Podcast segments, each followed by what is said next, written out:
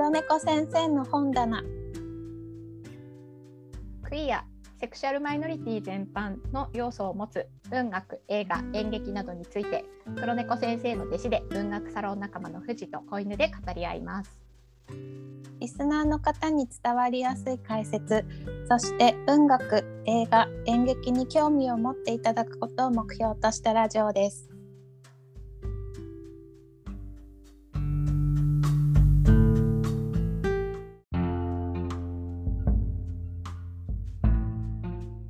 では小犬さん今回30回目の収録となっております。はい30回目ですね。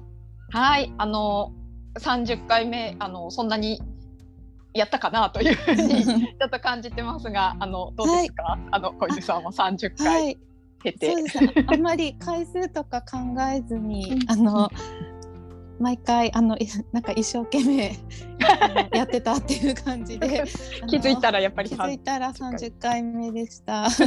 そうですよね。なんか我々あの1回につき1本取ってるわけじゃなくてっていうところがあるので結構その回数はあの、はい、こう感覚があんまりなくなっていくんですけれども、はい、はい、あの30回を迎えたということで、はい、はい、よよくあの小犬さんにもあの、はい、ついてきていただきつつ、はい、今後ともよろしくお願いします。富士山と聞いてくださる皆様のおかげです。あ素晴らしいあのお言葉をいただきました。ありがとうございます。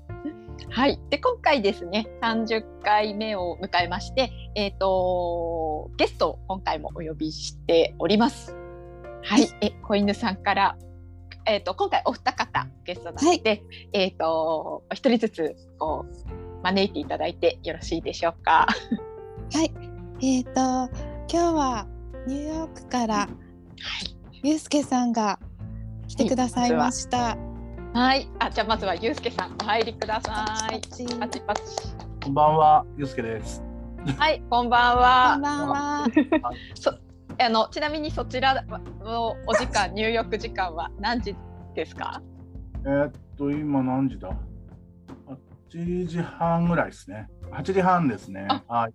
はい。ご午前8時半ということです。もんね。はい、あの我々収録今10時半行ってますけれどもそのぐらい時差があるということでありがとうございます。ありがとうございます。はい。じゃあもう一方、えー、子犬さん、えー、お願いしますはい、えー、ゆうすけさんのパートナーで、えっと、だれまいラジオで、えっと、パーソナリティを務めていらっしゃいます。えっと、まさおさんです。まさおさんです。はい、まさおです。パチパチパチパチ。あ、ありがとうございます。はい、まさおさんには何度か出演していただいてますけれど、はい、はい、ありがとうございます。よろしくお願いします。よろしくお願いします。よろしくお願いします。じゃあ今日は、えー、ゆうすけさんとまさおさんをお招きしてのあの会になりますので、どうぞお二人ともよろしくお願いします。お願いします。お願いします。はい。で、えっ、ー、とお二人をですねお招きしたのはあのー、ゆうすけさんが、えー、以前に、えー、お手紙をよこしてくださっておりまして、えっ、ー、とそれでまあぜひあのすごくこう丁寧なあのお便りだったので、あの紹介するだけじゃなくてご本人にも来ていただきたいなということがありまして、えーと、正雄さんを、えー、経由してあのゆうすけさんにお声がけをいただいたという形です。ありがとうございます、ゆうすけさん。はいどうも。はい。はい。でですね、あのお二人にはあのゆうすけさんと正雄さんには2回今日今回とあのもう一度出ていただきたいと思っておりまして、えっ、ー、と1回目というんですかね、今回の方であの時計仕掛けのオレンジ、えー、前回のゲストのてるなさんともお話しした内容でしたけど、えー、それについて、えー、一緒にお話できたらなと思っております。はい。はい。はい。で、えっ、ー、と時計仕掛けのオレンジをそもそもあの私たちが取り上げたのもユうスケさんのお便りがきっかけだったということもあったのであの、はい、ユうスケさんのお気に入りっていうんですかねのあの作品だということでで私たちも、まあ、あの映画を見てあの素敵っていう感じになったというか、はい、この間も盛り上がりましたので、えーと、ユうスケさんにさらにそのこの、えーと小説だったり映画の魅力を教えていただければなと思います。はいはい、お願いします。お願いします。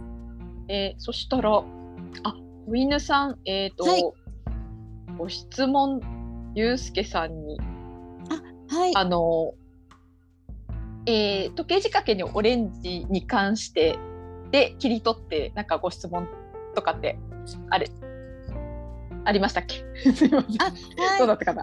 あ、はい。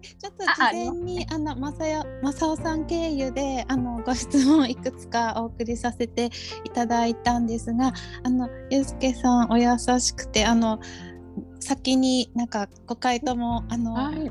教えてくださってで、まあ、それになんかこうプラスして、あのお話しいただけたら嬉しいです。で、えっと、時計仕掛けのあのオレンジに関しての質問なんですが、えっと、ゆうすけさんの、えー時計仕掛けのオレンジのお気に入りのシーンはどの場面でしょうかっていうことをあのお聞きしたかったです。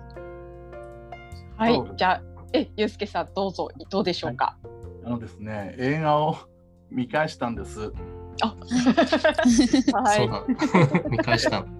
映画をね、見返したんですけど、あの、えー中学生の頃に見たその感じとはちょっと印象が違ってて、あのあまり、なんていうのかな、えー気持ち悪い感じはなくて、笑ってしまう映画だなと思いました。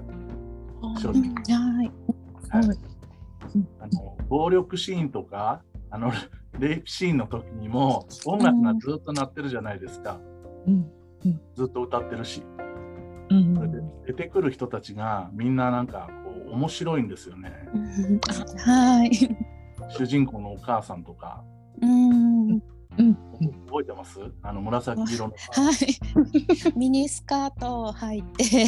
なんですよ。それで朝食事をしてるシーンがあったと思うんですけどダイニングではい。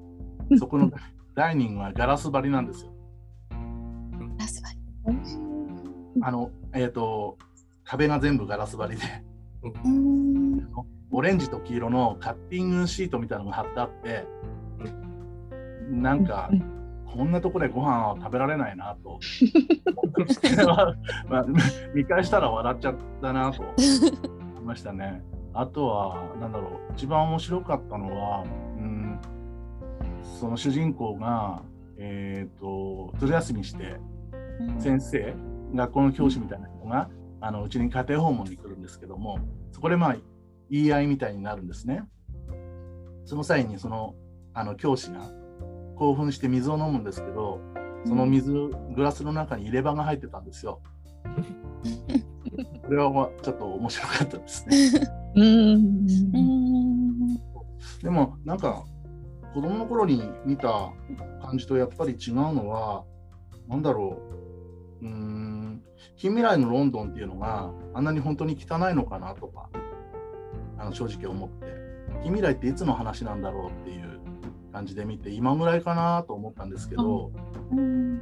やっぱりえっ、とどこかどこかの回で、えー、と服装がおしゃれとかはい。おっしゃってましたよね。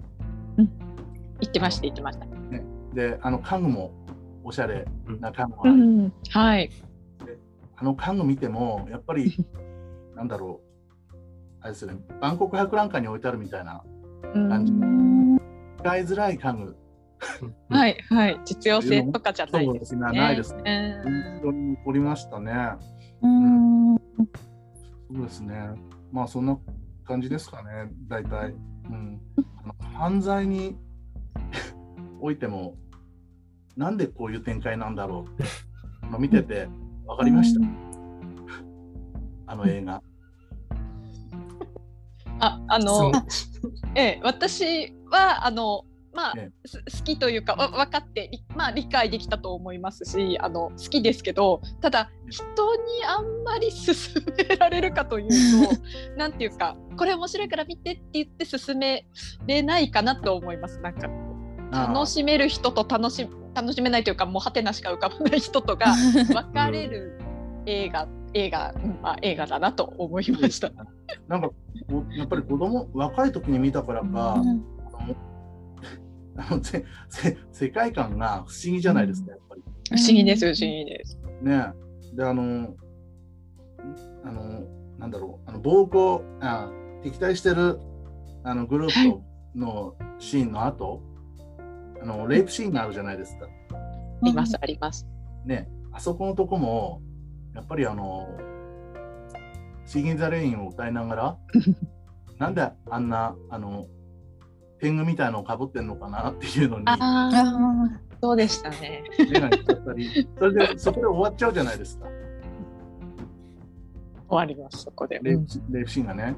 うん、で、そのレイプシーンが終わって、あのなんだ、えっと、自分たちがたむろしてるお店に行くと行って、そこのそこのお店にはあのマネキンみたいな曲がいっぱい歌うんですよね。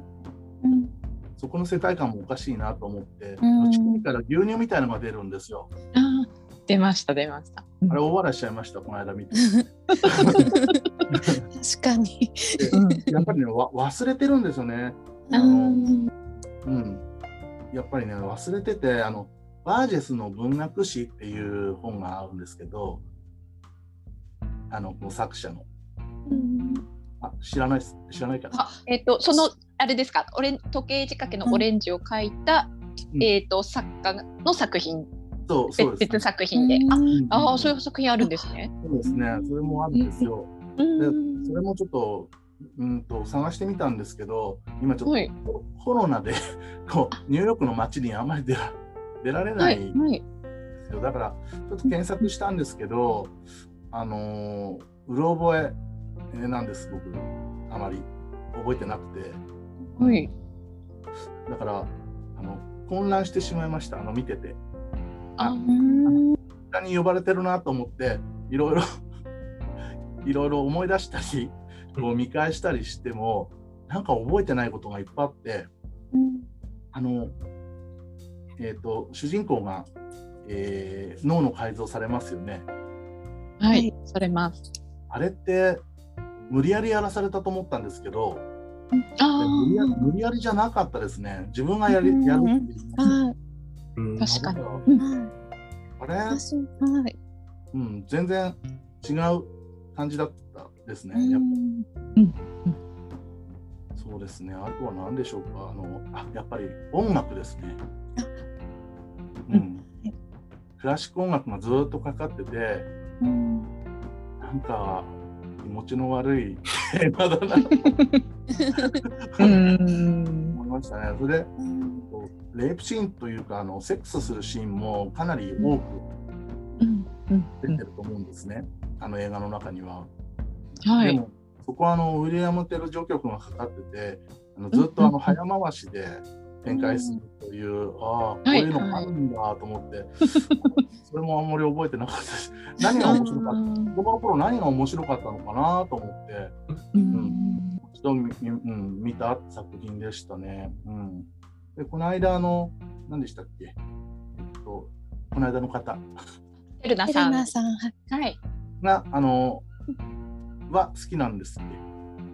あ、テルナさんもおすお好きだとは、はい、おっしゃってました。まあ なんか笑っちゃうっておっしゃってましたね。そうですね。ずーっと笑っちゃいますね。ああ。うん、だからあの、笑いたい人は一回見てみるのも。そういう目線で。日本はあの Amazon プライムで見れるんですか？私は、はいそあの小西さんもそうですかね。アはいマゾンプライムでプ。ライムで、はい、今見放題になってました。はい、私も無料で。え見れました？アマ Amazon プライムで見ていただい見て。たい人はそうですね。ただね無料で見れます。うんはい、入ってれば、あの見れ見れます。あとなるほど。犯罪ですね。あんなに犯罪を犯した人、まあ日本人の人もそうでしょうけど、あの警察に捕まって、あのなんか死刑だなんだかんだ言われたら、やっぱり自分がね、あの悪いわけじゃないみたいなことを人の責任にする人はいっぱいいると思うんですよ、小悪党で。うん。あこいつ小悪党だなと思って見ちゃいました。うん。うん自分ははめられたって言ってましたしね。ええうん。そうですね、そんな感じでしょうかね。であとは、なんだろうな。うーん、あそちらに送ったあの手紙あのメールえはい。に、書いたそうだ、それを読み返すのが一番いいですね。そうだ、せっかく送ってくださってたし、はい。ちょっとお待ちください。いやいや、とんでもないです。えー、ここだ。いや、そうでした。確かに。こちらをご紹介しないとダメでしたね。ただ僕あのそそそちらにメールに書いた内容とあの、はい感想はだいぶ違うと思います。もう一回見直したら。いや、そう、そう、あの、そういうことままありますので は、大丈夫ですよ。はい。はい。お願いしますちょっとお待ちくださいね。ああ、小犬さんの方ゆが早く。ちさん出ます。ありがとうございます。すいません。はじゃあ、い。じゃあ小犬さん、読ませていただきます。お願いします。えっ、と、ゆうすけさんからのお便りで、えっ、と、原作に関して、えーこの作品は近未来のロンドンが舞台でクラシック音楽を愛する仲間たちと共に暴力とセックスに明け暮れる日々を送っていた。そんな中彼はある事件をきっかけに逮捕され残忍な人格矯正をするという名目の治療法の被験者にされてしまう。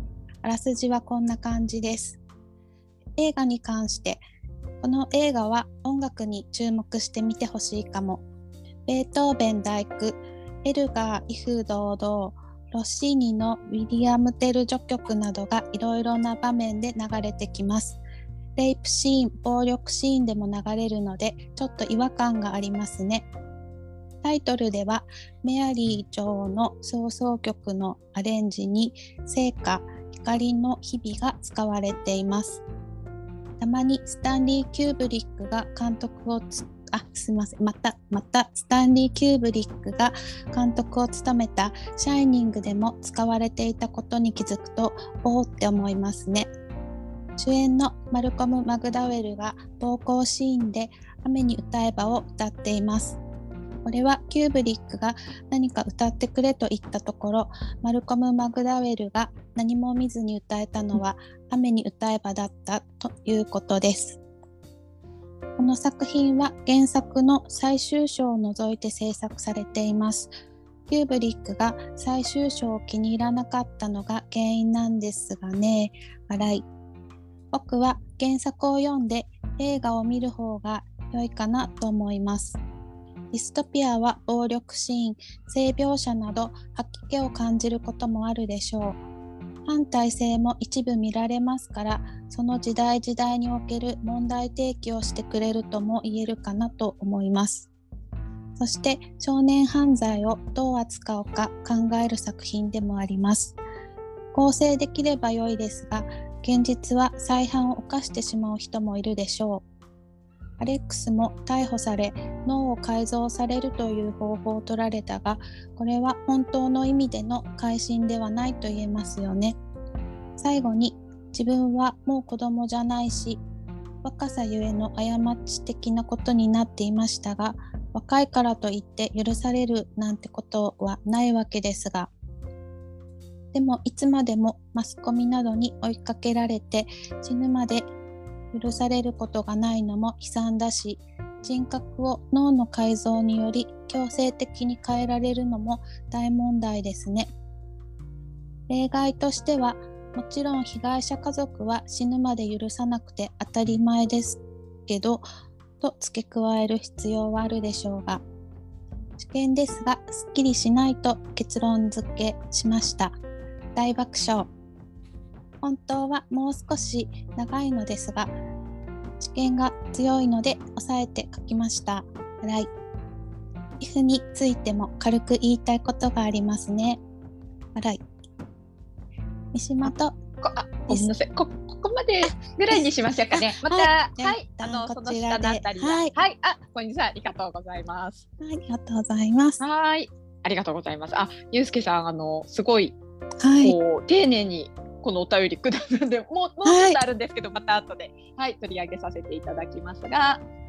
はい、あゆゆうすけさんさっきお話ししてた内容のことも入りつつなんですけど、えーはい。まずなんか私がこうあまあ小犬さんとも話しててなんですけれどあのまあ取っかかりとしては映画の方があのパッとまあ2時間程度とかで見れるのであの、でまああの有名な作品でもあるので映画の方で入ってったのかと思ってたらあのあれですねこう原作もユうスケさんはあの読まれてらっしゃるんですよね。そうですねはい。あなるほど。そしたら、あのその最終章が除かれてるっていうふうにあのお便りで書かれてますけど、それ以外は割と忠実というか映画は原作に忠実っていう感じそうですね忠実でしたね。あのえっ、ー、と多分あのえっ、ー、と日本日本のアマゾンで見るとあのこう字幕出ますよね。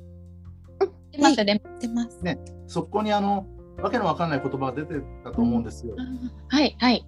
あのちょっとわかんないわかんないカタカナとかで、はい。そ、ね,、れにあの翻訳とかないですよね。あないですね。なんかそのまま出てましたよね。ですよね。だからあれはね何言ってるか本当にわかんないですからね。うんうんうんそうですね。あとはまあそんな、そんな感じですかね。ただあの、うん、それはあのやっぱり、うん、若い時に思ったことを書いたので、もう一回見てみると笑ってしまう作品でそんなにグロくないなというのがそうでした。うんなるほど。あの映画だとその印象的なのって音楽とかもあの、はい、その入ってクラシックが入ってきたりってあるんですけど原作はそこまでの表現はない感じ、はい、あないですね。じゃあやっぱそれは映画の凄さで、うん、凄さというかあの、うん、監督のやっぱその辺は手腕だったという感じ。キューブリックの感覚ですよね。うん。だからあの、万人受けはしないでしょう。そうですよね。うん。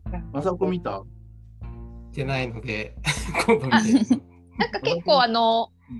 手軽に見れる感じでした私もなんか若干抵抗があったというか、あのー、その舞台版で見ててあのあ映画も見たいなまで思えなかったんでえーと、今まで見てなかったんですけど今回ちょっとあらあの改めてというか見てみた時にあのお面白かったので、うん、その、はい、笑える要素とかとして、うん、見るっていう上でもいいいいかもしれない。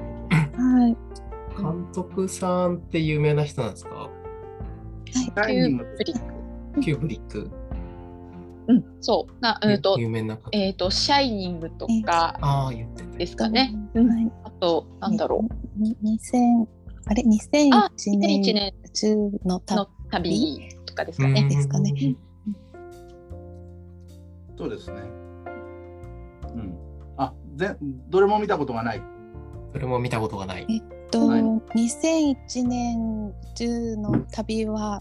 の若い頃に見たんですけどその時もちょっと分からなくてなんかどういう話だったかも忘れてしまいました。はい、確かに。私もそうですね、うん、若い時とか、うん、小さい時とかに見た時はやっぱり理解があの及ばなかった作品の一つですね。もしかしたらこなんか時計仕掛けの方もあのユースケさんと同じであの若い時はすごくグロテスクに感じたんですけど今回は本当コメコメディのようにあの、うん、楽しく笑笑っちゃうぐらい あのコメディ要素を強く感じたのでこの2001年の方ももしかして今見たら少しは分かるようになるのかなってあのちょっと期待してます。もう一回見てみたいなと思います。あれ分かんなかったですね、僕も子供の頃。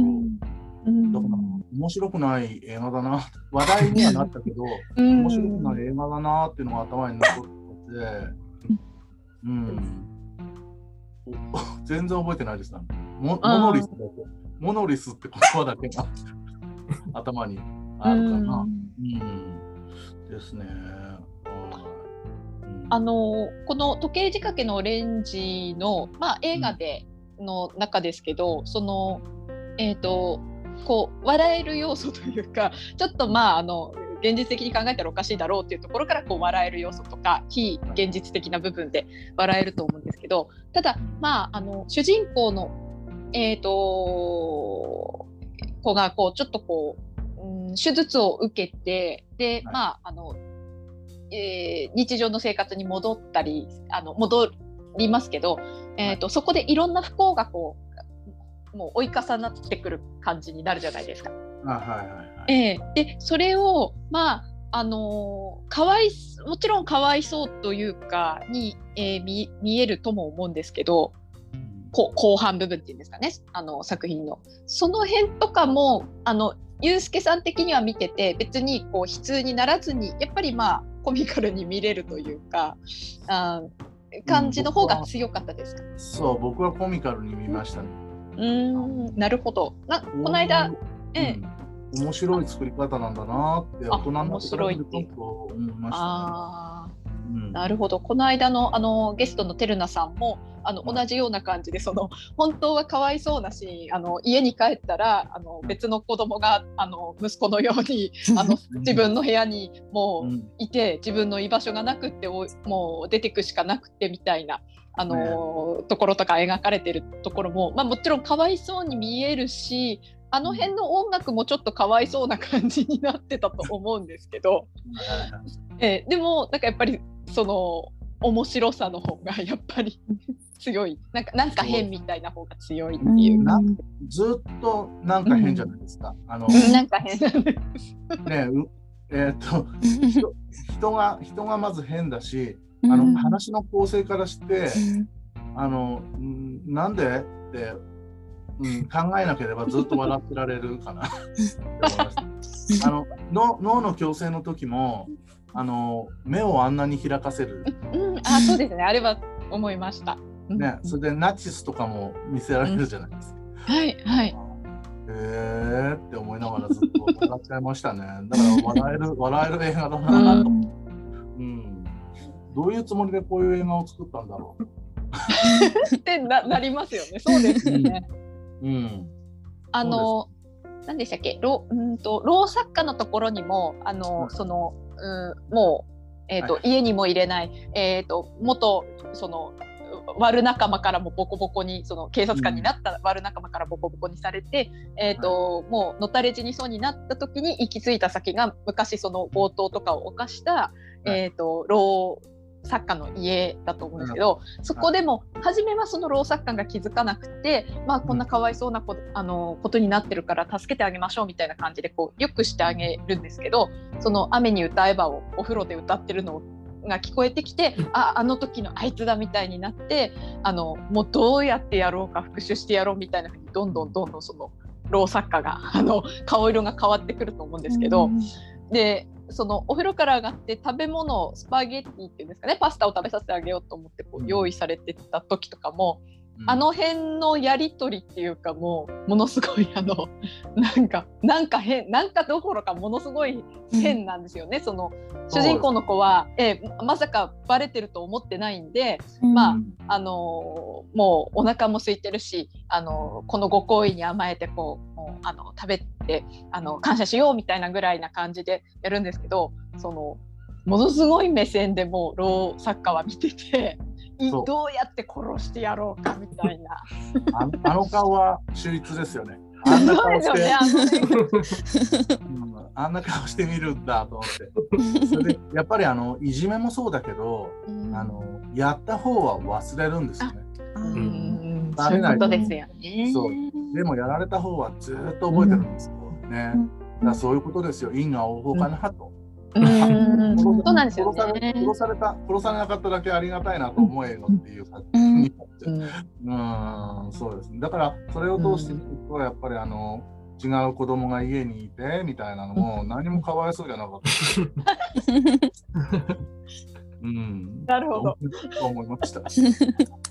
ありがとうございます。なんかその辺があのまあえっ、とゆうすけさんとかあとてるなさんもまあ後半部分のところも別にその面白く見れたっていうところのポイントをあの、うん。あのお二人の話からすごい納得できたので。なるほど初めから面白かったですよ。あの格好、あの格好で、あの、み右目だけ、あの上下に、あそうですね。まつげつけまつげつけるっていう。はい。それであの、うちに帰った時に、うん引き出し開けると蛇が出てくるじゃないですか。はい、親友だっていういうようなあのものすごい可愛がってるヘビ。朝朝母親に起こされるとまるでその蛇が子犬のように寝ているじゃないですか足元で。で えこんなこんなおかしい表現あると思って笑っちゃいました。うんあのそのあれですよね。えっ、とけけまあ治療が終わってその自宅に帰って見知らぬ人がいてっていうところでショックを受けてその居場所がないっていうふうな時になった時もあの、じゃああのヘビ可愛がってたペットのヘビはどうしたのってもう最後の砦のように聞いたらあのまあ処分したというかみたいな。あのことがまあお言えないけどなったとかそうですよね ちょっとこうオブラートに包んでそれとなくこうもういませんよっていうのを伝えた時とかがなんか一番そのあのショックの頂点みたいになって 本来だったらかわいそうなんですけどやっぱりなんかちょっと笑えるっていうか ポイントでもありますよね。そのうん。ヘビ一つとっても。あれなんですかね自分の大切なものだけは大切なんですかね？うーん。うん。あ忘れないんですかね？あの戦利品のようにその強強盗先とかで、まあうん。盗んだものとかも結構、うん。大事にというかその戦利品入れみたいなところにそうですね。入れてましたね。うん。うんそういう種エリザベス女王なんだと思って見てました。あごめんなさいど何がエリザベス女王？あのーお札盗んだがまだ肖像はエリザベス女王でしたね。うん。うんだと時代的にだいぶ前そうです。あれそうです1971年公開でした。はいはい映画はそうですね71年とかで、ですねはい70年代。公開だったらまだ、うん、その時はまだエリザベス女王ですけど、あの近未来の設定なのに、あエリザベス女王なんだと思って見てまあー。なんかその辺も変なんですよね。変。変なんうんすね。うん。そう。あのうんなんか狙ってそうなのかそれともなんていうかそこまで考えてないのか、まあ、考えてないのか方なんだと思うんですけど、なんかね、へ変なんですよ、いろいろ考えると。あの ラ団地の周りはすごく汚いのに、うんえー、と仲間に、えー裏切られそうなあの場面、運河のところの場あ面、はい。あそこはすごく綺麗なんですよね。うん。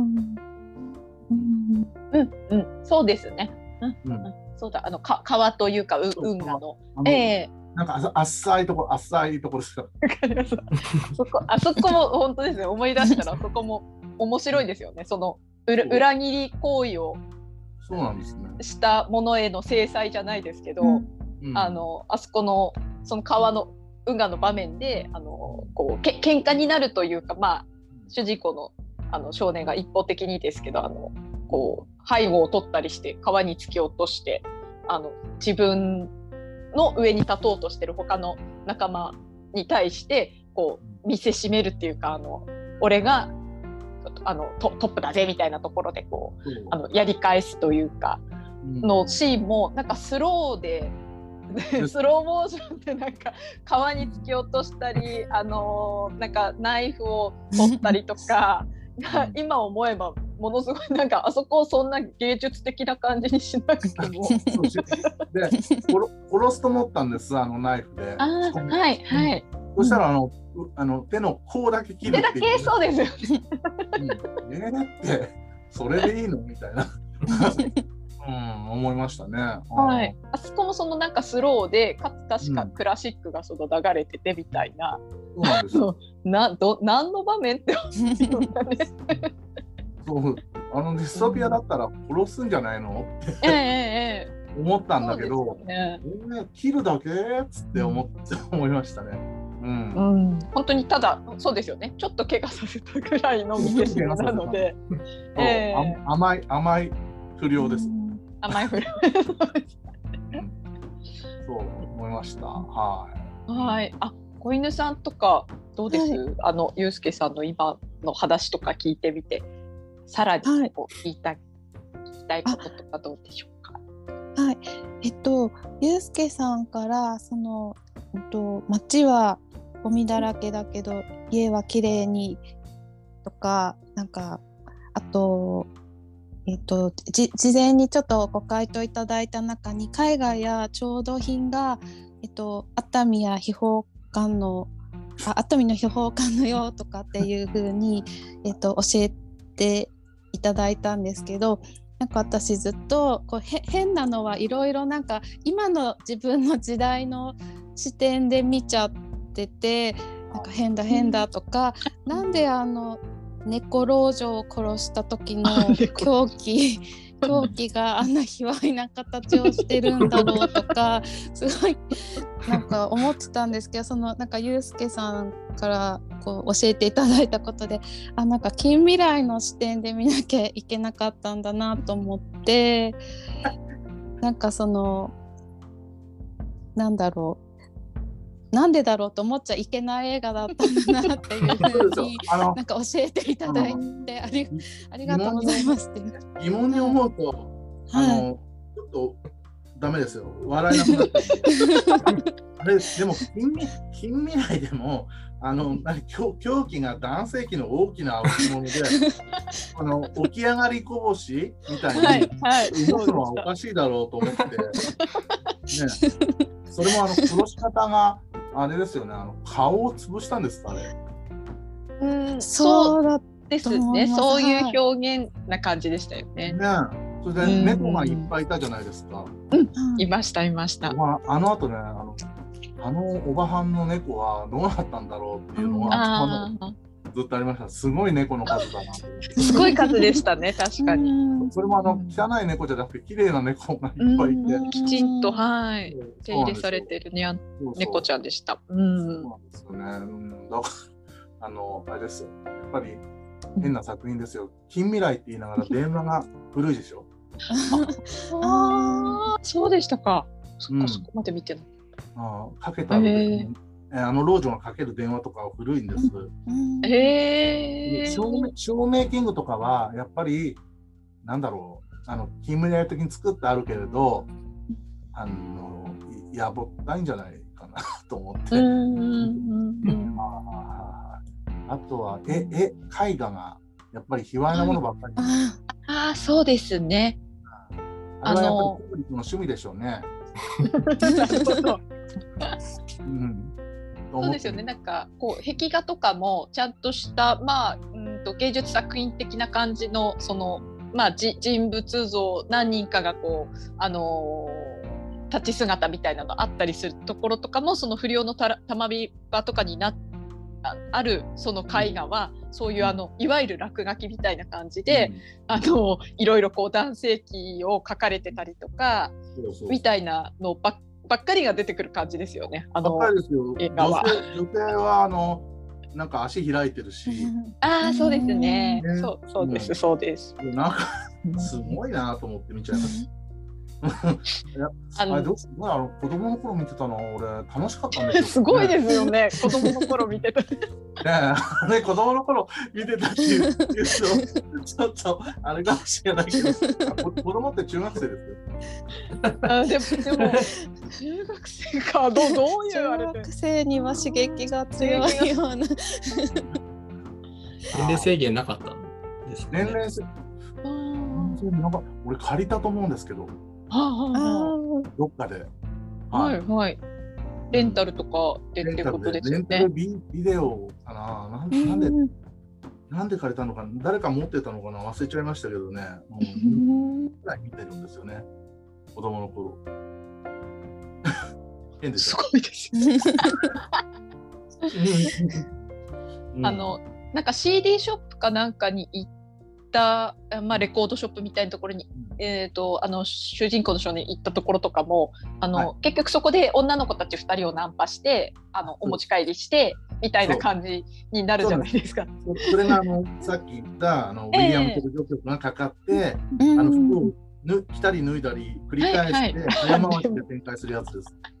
あれ笑っちゃいますよ。はい、あのいわゆるその主人公の男性1人に対して女性2人が、まあ、そのセックスするっていうような場面なんですけどあの最初はまあ普通にその3人でっていう感じだったんですけどなんかまあ一人の人が服着て帰ってくのかなみたいな感じにな,、そう。なってでまあうん。2人がその男性と1人の女性があのーしてるっていう感じになるんですけどあのそこがまた終わるとそのき着替えて帰ろう帰るのかなと思ってた子がけあのまた脱がせられて あの今度そっちのことっていう感じになってでもう一人のう子は今度あの服を着てそのこそ帰るのかなと思うとまたその子のこう一人終わってそっちの子みたいな感じなうん。ことになっててえこれななんだみたいな感じあそこもものすごいあのおかしかったですなんか。ね。だから全然いやらしくないんですよ。そうですねあの何ですかあれ？そうそんな感じですあの、ね、その監督の指示でそういう表表現というかあのああいう演出になったと思うんですけどあのなかなかそういう感性に なれるっていうのがあの、まあね、やっぱ天才ですね。なんかね、ななんだ、あんなの子供の頃見ても何でも思わないですよ、多分。あわかんないけど。あの、アマゾン、えっと、見返して、あこの間見たのは、はい全然、ね、ぼかしがなかったんですけど、アマゾン。なないですね。うんなないですよね、小西さ。なんかったです。はい。そうですよね。うんいいんですかうん芸術作うんですよね。うん私もちょっとそこはあのめまあびっくりしたというか、うんまあ珍しく なんか珍しいの見たなってぐらいあの、うんそうそうそうなんです。ええいいいいんだって。日本もそうなんですね。びっくりしますね。あ、そうでした。びっくりしちゃいました、私も。ねううんん。まあでもなんか本当ちょっとずっとおかしいんで、いやらしさっていう感じじゃないですよい。やらしくないですよね。それやっぱりあのその変な部分をあのやっぱりブラシ感がかかってるので緩和してるのかなっていうのも感じましたね。ええええまあ見せようによってはもちろんすごいこう悲惨な感じとかひどい感じって、えー、とレイプシーンにしても、まあうん。その主人公の子が後々かわいそうになってくるっていうところも見せれると思うんですけど、うんまあやっぱそう見せないっていうところにその、うん。監督のなんていうかなんかこう、あれですよね。お思いというかそういうのを作りたいっていう意思が見える感じですよね。あのやっぱりキューブリックの作品っていうのはあのしままだ生きてましたっけ？もうあ亡くなった亡くなってるんですかと思いますじゃあいいですね。あのどれもわからないです。あまりわからない。うん。あただあの、ーうん。やっぱり綺麗に作ってあるのかな？うん。と思います。うん。うん。うんうん。あの多分映像のインパクトみたいなのが、うんうん。まあ、見せ方とか、うん。そういうところ、まあ、がじょ上手そうですね。なのかなっていう感じですよねだからこう印象に残るし後世にもそのポスターとかになってるとかっこいいというか、まあそうですね。ええ感じもあるとやっ。ぱりなんだろう、フィルムのす進め方がスローになったり、速くなったり、うん止まるみたいな感じもするし、だから、よかったです。うんうんあ確かに今思い出したのがこのあのあの時計仕掛けのオレンジのところでもあの最後の方であの結局こう主人公の子もあのそのあそこの老作家のところで、えー、と閉じ込められてそのあの、えー、と吐吐き気を催すあの大工かなんかを聞かせられてもう自殺したくなって、まあ、あの自殺するというかあの飛び降りちゃうっていう感じになるんですけどただそこで死なないであの病院に連れて行かれるじゃないですか。はいはいあ連れて行かれるというか、まあ、入院して治療を受けてっていう感じになっていくんですけどそこであのその時の大統領かなが出てきてあのその、えー、と脳をあの操作して、えー、と凶悪な犯罪とかを起こさせないようにする、まあ、ロボトミー手術みたいなものをあの推奨してたことが、まあ、間違いでしたというかちゃんとそういうので、えー、と弊害が生じたあのか患者、うんまあ、その治療を受けたものに対するあの支援をしていきますみたいなのをあのパフォーマンスをいわゆるパフォーマンスですよね。それを、あのちゃんとカメラの前でやってあの和解したことに見せてくださいみたいな感じに、うん。あのなってたじゃないですか。はいはい。でまあ、そこにそのタイトル来てその握手してにこやかに2人は和解しましたみたいな。でちゃんとあの慰謝料っていうかあのそういうのもあの働ってますよみたいな雰囲気でうんパシャパシャ撮って、えー撮られてたと思うんですけど、うん。その後えー、とちょっと忘れちゃったんですけど幻想かなんか見た時に、あの主人公の子が、うん、急に幻想になったか忘れちゃったんですけど、うん。そこでもなんかそのベッドの、うん、と病院のベッドの上であのそのなんかすごい美女とセックスするみたいなのが、うん。彼のなんかそのしこう一番のこう夢っていうか あの幸せみたいな感じの表現されてたと思うんですけど、うん。そこもなんか映像がめちゃくちゃなんか綺麗だったっていうか覚えてる感じなんですよね。ああそうですね。がうん。綺麗に映してたというか、その、うん、とベッドシーンがあの、絵になるベッドシーンを描く感じ、うん。でなんか周りに、えー、といろんな人がいてそれをなんか祝福してるみたいなうん。こう 感じ？うん。その辺の表現もなんかなないあんまりないなっていうそう感じに思ったんですけどうん。覚えてます？覚えてますよ。覚えて覚えてるけどあのん何でしたっけ？なんだっけなんでその場面になったんだっけって私も今どこであのその妄想？っていうか頭のあ頭の中でうん。何かが出てくるっていうのは、まああのその、うん。ま、前のあれにもありましたね。シーンにもあったんですよ。あの脳を手術、うん。あのはい。治療する前にもあ。あのあったんですね。うんだから妄想癖妄う想ん。でもあるのかなと思ってそこはちょっと見てますね。あのゴルゴはい。ゴルゴダの丘あにうんあるあの十字架背負って歩いていくときに、むむ鞭打ってたのを妄想したり、あできたりしたんで、そういうのも関係あるのかなって、うん。2回だから妄想みたいなシーンがありまして。そうですよね。いあそこもその妄想ですよね。本人がいいいいと思ってるというか幸せだと思っているなんかうん。妄想みたいな感じでしたよね。んだなんかね、えっとうんちょっとわかんないんですけど、あれはあのアメリカアメリカ版を見てると思うんです、僕たち。はあはあアメリカ版。イギリス版にはね、うんもう一章あるらしいんですよね。えーあ見てないんでなどうなってるのかわからないですけどね、カットされたのかもしれないけれど、うんアメリカ版にはその残りは出てないみたいですよ。へえ。見たところによりますと。うーん。うんうんうんなんだろう。ロボトミー手術っていうと、なんかやっぱりアメリカ。アメリカって感じだからですかね。なんかうんうん。実際にそれを。そう、そういうことして。たから、なんか。ややりそうなのはあの旧ソ連とかもやりそうなまあ、やってますでしょうね、きっとね。まあ。あのいろんな国ではその、うん脳をいじるというか人体実験的な形で、えー、といろいろは試してると思うんですよね少なからず。え日本やってたんですよええね。えそうですよね日本もやってましたよね。うんあのあれですよねあの手術の名目があの目には目をじゃなくて構成させるっていうのが目的でした。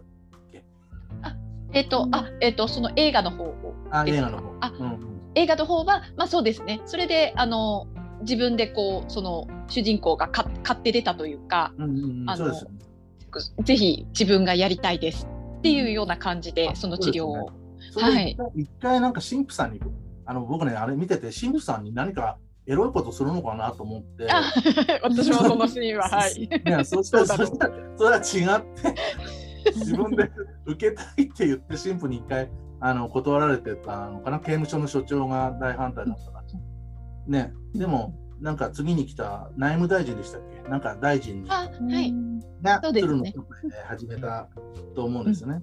うん、うんうん、そういう流れでしたよね。そのでもその内務大臣が来た時も思ったんですけどあのなんだあれ威風堂々がかかってたんですよ。ああ。そこの警察、刑務所の中なのに、あの、ワイナリーみたいでしたね。作りが。あうん。あ。はい。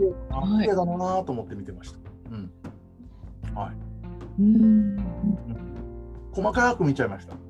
じあの、手術してる時も、目を見てましたね。綺麗な目だなと思って。ああ。あ、だ、き、目、目綺麗ですよね。あの、あそう。青く俳優さん。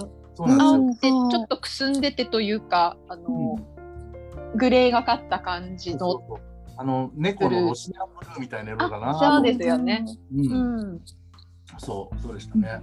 ただでも全体的にコメディだなと。あ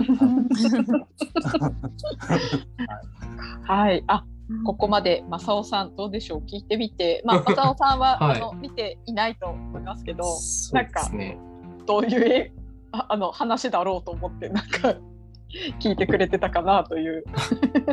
なんかず最初からあ最初時計仕掛けのオレンジのお話を聞いてた時からなんかちょっと気持ち悪いなって思ってたんですけど見るのもちょっと嫌だなって思ってたんですけど、うんうん。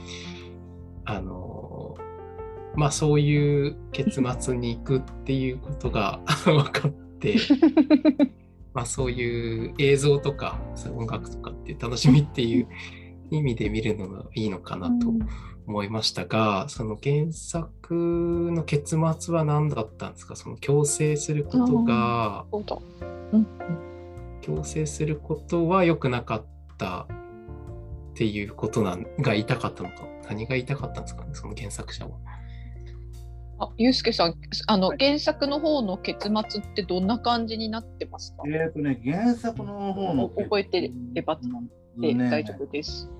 なんかね、えっ、とね、なんでだっけな。あ、あれですね、せ政府が面倒を見るで終わってたような気がしまああなるほど。うんあす。なんかだだあの何をあの作者が言いたかったかは不明ですけど、うんうんやっぱりあの少年犯罪あの時期もあったのかなあったでしょうね多分ね。うんあったと思います。うん。戦争終わって二十何年目みたいなうん。時ですからね、いろんなあの孤児とかもいただろうし、うん。中で起こるこう少年犯罪に手を焼いていたものが背景にあったので、それを題材にして、えー少年少年犯罪でも許せない許さないことは許さないというのを言いたかったのかな、だけど、うん、確かに。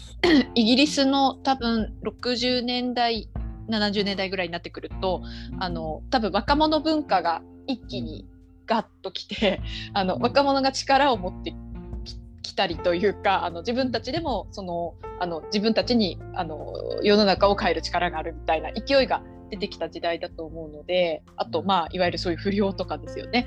もあの割と出てきたかなという感じだからえそういうメッセージ性はあるかもしれないですよね。うん。そうですね。大敗して、あ戦争終わった後はやっぱり大敗している時代が続ちょっと続くので、その流れを組んで、うん、そういう犯罪も起きてくるというのを、うん、題材にしたのかなとも思ってましたね。はい、あと、その警察、警察とは何か？国家権力。うん。うん批判もちょっと入ってるかもしれない。はい。やっぱり。まイギリスの映画だっていうところも一つきっとポイントだとあのそうでしょうね。あのですよね。うんあとやっぱり貴族がいて、ジェントリーうがいて、んえー、と一般の庶民がいて、うんそれにはやっぱり垣根がすごい高い、えー城壁のような垣根があるので、うんそこも崩したいはそうです。崩したいのかなっていうのもちょっとありますね。はい。うんと思いますよ。はいだから、まさくはね、僕のことをサイコパスだと思ってるの。あのこういう映画が好きなんだろうと思っているだろうけれど、コメディなのでね、ちょっと見てみなさいよ。うんマサオさんはあれどうですか？こういう映画はああんまり見るタイプじゃないって感じですかあんまり見たことなかったですね。またこはこういうのも見ませんよ。あのただ、えっと漫画？漫画はね、漫画？はね、なんか気持ち悪い漫画見てるな。あードレドレドレークとかなんかえーあドレイクとかね。ちょっとなんか読むの忘れちゃった。本屋で買う漫画がね、気持ち悪くて、なんでこんなの見るのかなとは思ってました。僕はね。うんじゃあそあのその素質があるというかあの 見たらあでもああれですね小物小物？その調度品とか 正雄さんなんかあのあのヒットするものあるかもしれないですね。ああ、そうですね。あの顔面。顔面をね握り握りつぶすみたいのを人にくれたりするんでね。そうですよね。なんかそのですね。意外とそう正雄さん そういうあのきき気も可愛いみたいな グッズをお持ちですね。そういうの好きですよ。あのみかんみかんみかんが みかんの中にそういう気持ち悪いのを一個置いとくんです。このみかんに顔がついてるんですよ。気持ち悪い。そうえいうのとかね。ー、おおお茶目というかなんかねお茶目な一面 意外です。意外ですよね。あのうちに行ってみないとわかんないです。正雄さん家に行くと分かる。トイレには小さい小小人がいますから、ああなんかやっぱそういうのお好きなんですそうでね。すねそっかそっか。気持ち悪いのいいですね。うんキャラクターっぽいやつが。で、うんうん。プラスちょっと気持ち悪さが感じられる。そうですね。そういう意味ではいいかもしれないですね。そうですね。あの、うんうん最初ちょっと抵抗あるかもですけど、見始めると意外といろんなメッセージ性もあったり、うんあの他の楽しみの、えー楽しみ方もあったりなので、はい。ぜひ。ででも僕は僕は思いますよ、10分で見なくなる。最初の10分であれですかね大体。大体10分ぐらいですよ。あの、まあまあ面白いのとそうですよ。分けるのが。ああ、うん、わかります。その感じ。うん。そう僕は全部見てみるんですよ。うん、あ、映画とかは。映画も本も。はいはい。うん。うんうんうんうんすごそうでもいすごいですね。うん。うん、まさくんはねうん、読んで、うん？って思うともうあの本棚に入れるタイプ。それを僕はあの もらっていくっていう。勝手に、勝手に盗まれる。あそうそういう状況ですよ。お二人ね、あのちょっとち違うというか、あの楽しみ方を映画だとかうん本でしているうん 感じですね。はい、じゃあ今回はね、うん時計仕掛けのオレンジで、はい、あのゆうすけさん、まさおさん、それから小犬さんと、えー楽しくお話できました。ありがとうございました。ありがとうございました。いえいえ、大丈夫ですよ。あのあの十分喋った。あのてるなさんの回からまた引き続き聞いてくださった方とかはまたその時とプラスで、あの追加情報というか面白い情報も入ってたので楽しめると思います。はい、じゃあ、えー、とお二人、えー、とゆうすけさん正雄さんはまた次回にもあの出ていただけるということなので、はいはいまた次回もぜひあの皆さんに聞いていただきたいと思います。はいはいはい、じゃあ小犬さんエンディング取っちゃいます。はい、はい、えーでは皆さん今回も聞いていただきありがとうございました。ありがとうございました。よぜひまた次回も聞いてください。ろしくお願いします。はい、では皆さんさようなら。さようなら。